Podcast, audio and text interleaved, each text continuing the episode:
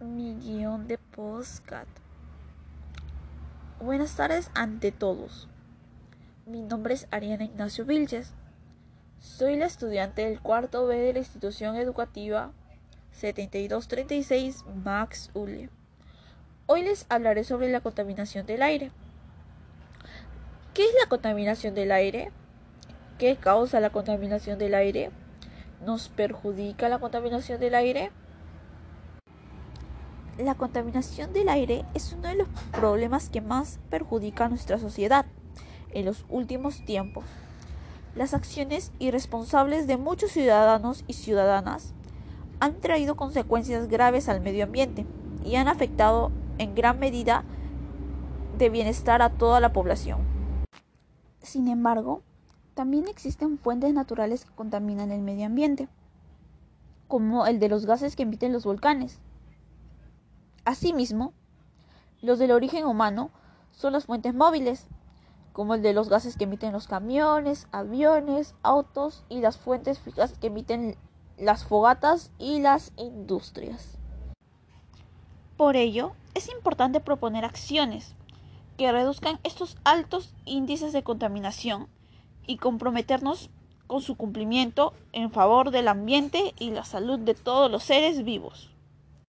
En el caso de las fuentes fijas, sus gases contaminantes debilitan la capa de ozono. Y entre estos contaminantes se encuentran los clorofluorocarbonos, CFC, que al llegar a la atmósfera se rompen y generan monóxido de cloro, que al reaccionar con la capa de ozono no sirven para filtrar los rayos ultravioletas. Tengamos en cuenta que los rayos ultravioletas son parte del medio ambiente y la vida en la Tierra. No obstante, su ingreso en exceso a la superficie terrestre pone en riesgo a los seres vivos.